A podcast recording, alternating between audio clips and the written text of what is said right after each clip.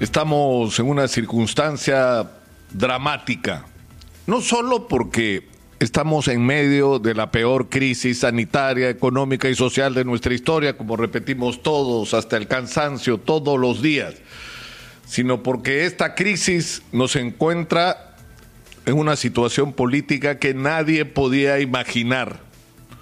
Nadie podía imaginar la decisión que vamos a tener que tomar los peruanos el 6 de junio. Y hemos llegado a un nivel de polarización y de confrontación que es el peor escenario que podríamos tener para el tamaño de los problemas que tenemos los peruanos y para la urgencia de respuestas y soluciones a situaciones que nos afectan a todos sin excepción, más allá de por quién vayamos a votar el día domingo 6 de junio.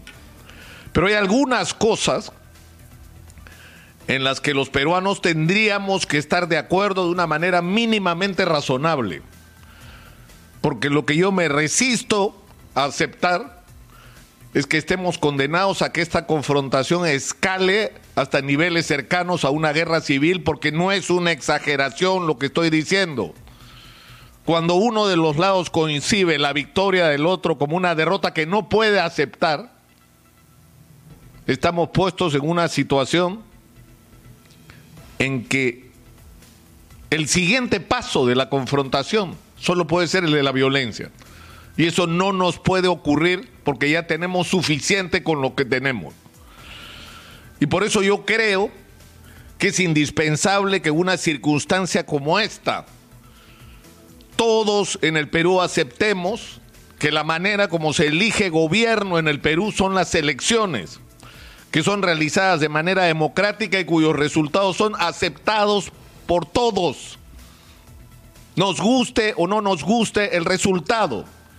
Y por eso es sumamente peligroso e irresponsable que se esté hablando de fraude sin acreditar de manera seria que haya elementos que nos lleven a esa posibilidad creando un clima de zozobra con respecto a lo que va a pasar el domingo 6 de junio.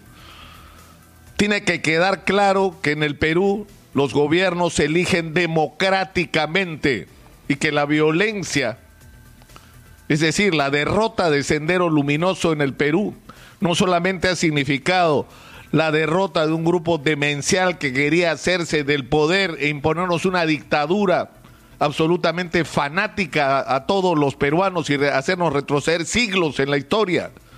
No años, siglos. Esa derrota no solamente significó eso, la es decir, el arrinconar y asfixiar y poner donde están a los dirigentes de esta organización, sino reafirmar que la manera en que los peruanos resolvemos quién nos gobierna es la democracia. Lo segundo, es que todos tenemos que aceptar que en el Perú hay reglas de juego que nos pueden gustar o no nos pueden gustar, pero que son nuestras reglas de juego, nuestras reglas de juego. Tenemos una constitución y tenemos leyes. Y tenemos que respetarlas todos.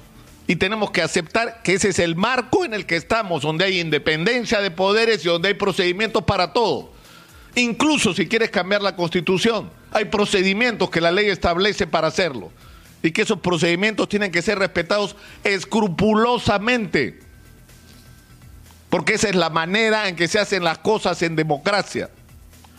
En tercer lugar, y yo creo que a estas alturas, y después de que me veo en la obligación de decirlo, durante años, años acá en Exitosa hemos dicho, el Perú, señoras, señores, necesita cambios.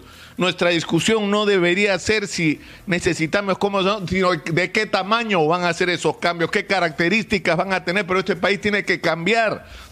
Y tiene que cambiar, ¿por qué? Porque vivimos una contradicción entre el crecimiento macroeconómico y lo mal que la está pasando la gente en la vida real.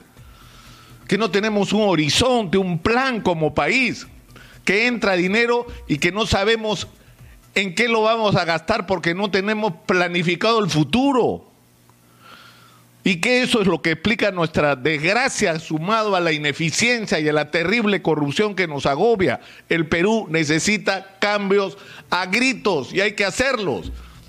Pero inmediatamente hay que agregar que los cambios que necesita el Perú tienen que hacerse con responsabilidad, porque no podemos, como lo hemos dicho acá también, botar el agua sucia con el niño en la bañera. Es decir, y perder todo lo que tenemos para repartir, para al final no tener nada que repartir, porque hicimos las cosas mal. Eso tampoco nos puede ocurrir.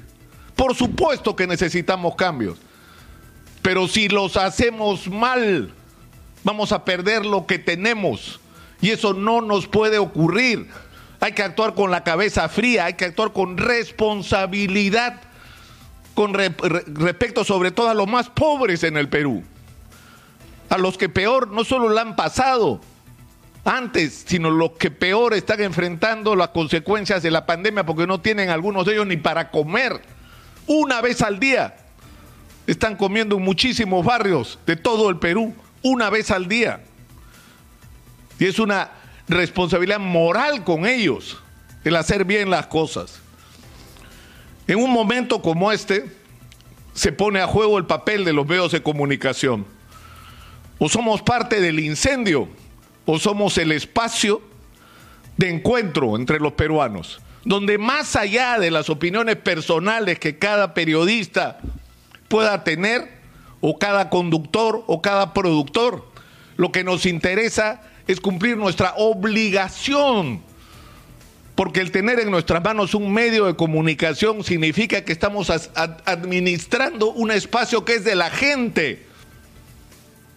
Y lo que tenemos que hacer es ser un punto de encuentro, un espacio donde todos sean escuchados, donde todos sean tratados con respeto, donde se puede discutir lo que la gente viene acá a proponer, pero siempre con modales adecuados que permitan respetar lo más importante, el derecho de la gente a estar informada y a decidir en base a la información que recibe.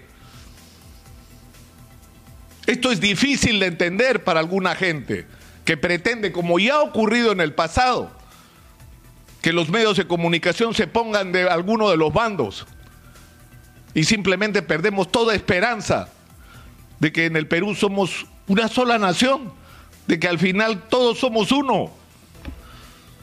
Todos somos uno. Porque lo que se decida va a afectar la vida de todos y no solamente de la parte que votó por ese candidato o candidata. Nosotros vamos a seguir en esta circunstancia tan difícil cumpliendo, cumpliendo con esta responsabilidad. La responsabilidad de ser el espacio donde usted, señora, señor,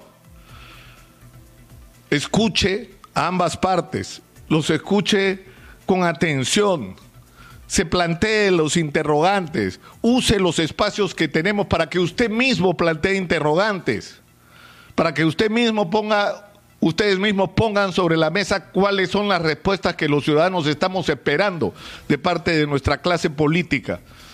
Nosotros vamos a seguir haciendo lo que estamos haciendo. Estamos orgullosos de lo que estamos haciendo porque nos, parece que es un ejemplo de lo que debería ser y no es la conducta de un medio de comunicación en una situación tan dramática y tan crítica como la que está atravesando la patria. Estamos sirviendo al Perú y lo vamos a seguir haciendo.